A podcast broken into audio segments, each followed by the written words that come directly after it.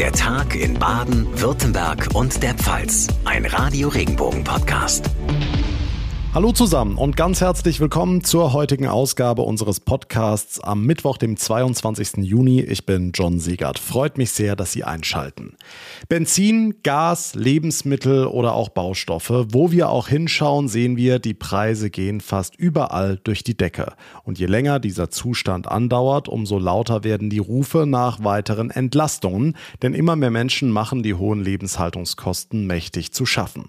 Heute will die Ampelkoalition in Berlin über mögliche Gegenmaßnahmen beraten, doch Finanzminister Lindner stellt schon vor diesen Gesprächen klar, wir müssen uns alle auf entbehrungsreiche Jahre einstellen. Radio Regenbogen Reporterin Jana Laumann, was meint Lindner denn mit dieser Warnung?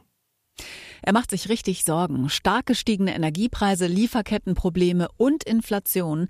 Das alles zusammen ergibt nach seiner Rechnung eine ernstzunehmende Wirtschaftskrise. Und die könnte fünf Jahre lang dauern, hat Lindner im ZDF gesagt.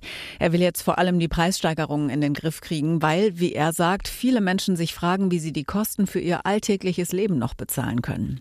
Was will die Regierung denn tun, um die gestiegenen Kosten weiter abzufedern? Es gibt Vorschläge für weitere Entlastungen. Ob die Ampelkoalition die auch umsetzt, darüber könnte es heute Abend mehr Klarheit geben. Da wollen die Spitzen der Regierungsparteien über den Kampf gegen die steigenden Preise beraten, vor allem über die für Gas und Energie. Außerdem bereitet die Bundesregierung gerade den nächsten Schritt im sogenannten nationalen Notfallplan Gas vor. Das berichtet die Zeitung Welt. Schon in ein paar Tagen könnte sie die Alarmstufe des Notfallplans ausrufen. Das ist die zweite von insgesamt drei Stufen. Die Frühwarnstufe gilt schon seit März. Und und für uns Verbraucher würde das dann heißen, Erdgas könnte schon bald spürbar teurer werden. Okay, und die Verbraucher, wie gehen die mit der Situation um? Die kaufen zum Beispiel anders ein. In einer Online-Umfrage haben 70 Prozent gesagt, dass sie inzwischen deutlich mehr Geld für Lebensmittel ausgeben als vor der Ukraine-Krise. Beim Einkaufen achten viele jetzt mehr auf Sonderangebote oder auf günstige Lebensmittel. Und für einen Teil der Menschen spielt es nicht mehr so eine große Rolle wie vorher, ob sie nachhaltige Produkte kaufen, also zum Beispiel solche, die das Klima oder die Umwelt schonen. Das war vielen aber während der Corona-Pandemie noch deutlich wichtiger. Die Ampelkoalition berät heute über weitere Entlastungen. Die Infos von Jana Laumann. Vielen Dank. Ukraine-Krieg, Klimakrise und nach wie vor Corona. Die Infektionszahlen steigen gerade wieder. Die Sommerwelle ist Realität, warnte zuletzt Bundesgesundheitsminister Karl Lauterbach.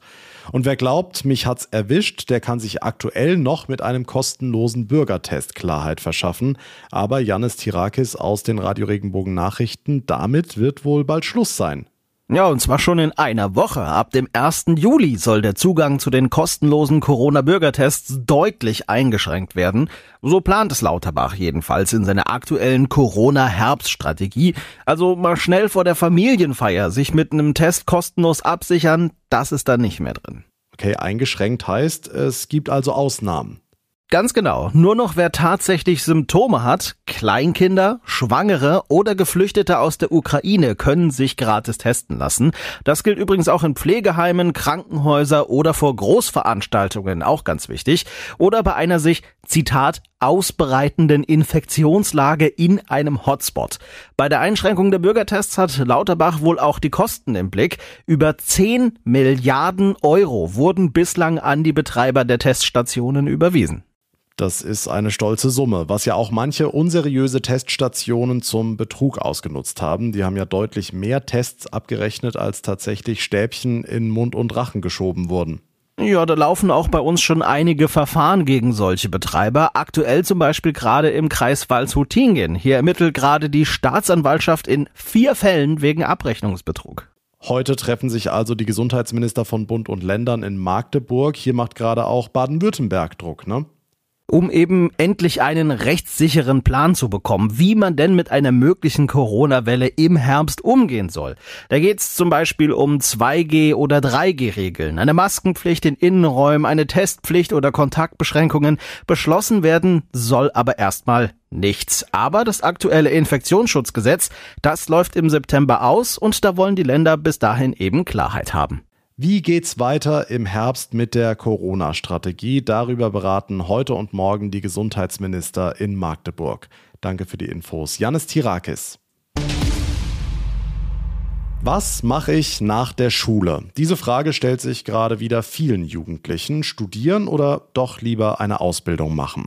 Die baden-württembergische Landesregierung will Schulabgänger bei dieser Frage unterstützen und die berufliche Orientierung stärken. Die lag in Zeiten der Corona-Pandemie teilweise komplett brach. Radio Regenbogen Baden-Württemberg-Reporterin Barbara Schlegel, an was wird da gedacht? Es gab ja vor Corona viele Angebote und Programme für Schülerinnen und Schüler, sich beruflich zu orientieren. Die sollen jetzt wieder reaktiviert werden. Also zum Beispiel Ausbildungsbotschafter. Das sind Azubis, die in die Schulen gehen, um ihre Berufe dort vorzustellen. Genauso gibt es Seniorbotschafter, die die Elternabende besuchen, denn Eltern sind ja bei der Berufswahl für ihre Kinder ganz wichtige Ratgeber. Und auch die Berufsberater werden wieder eingebunden. Kultusministerin Ministerin Theresa Schopper. Wir reaktivieren zum Beispiel unser Tandem Lehrkraft für berufliche Orientierung und Berufsberatung. Dabei koordiniert eben eine Lehrkraft an den Schulen und ein Berufsberater gemeinsam die Angebote der Ausbildung und auch der Studienorientierung an der Schule. Alles Programme, die in der Pandemie so nicht stattfinden konnten. Okay, gibt es auch neue Angebote? Ja, auch, und zwar in Sachen Praktika, damit noch viele Jugendliche jetzt die Möglichkeit bekommen, in einen Betrieb oder gleich mehrere Mal reinzuschnuppern, hat das Wirtschaftsministerium eine neue Online-Plattform entwickelt, die nennt sich Praktikumswoche-bw.de. Sie ging in den Pfingstferien online und wird bereits rege genutzt, sagt Wirtschaftsministerin Nicole Hoffmeister-Kraut. Da können sich Schülerinnen und Schüler eintragen mit ihren Profilen. Unternehmen bieten bieten äh, Praktikumstage an in den unterschiedlichsten Branchen und Bereichen, um dann eben dieses Kennenlernen junger Mensch, Unternehmen, aber natürlich auch einer bestimmten Branche zu unterstützen und äh, zu erleichtern. Altes Motto ist fünf Tage, fünf Betriebe, ist natürlich auch variabel anpassbar. Also man kann auch nur einen Tag in einen Betrieb gehen. Das ist keine Frage. Aktuell werden über 160.000 Praktikumstage in den unterschiedlichsten Branchen angeboten. Wie sind denn die Aussichten für Jugendliche, einen Ausbildungsplatz zu finden? Die waren selten so gut. Betriebe und Unternehmen suchen händeringend Azubis. Derzeit kommen auf einen Bewerber zwei offene Ausbildungsplätze. Deshalb rühren die Ministerinnen auch so die Werbetrommel. Übrigens auch in den Gymnasien. Es muss nicht unbedingt ein Studium sein nach dem Abi.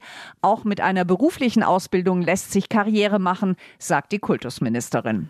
Dankeschön, Barbara Schlegel. Baden-Württemberg tut gerade alles, um die berufliche Orientierung in den Schulen zu stärken.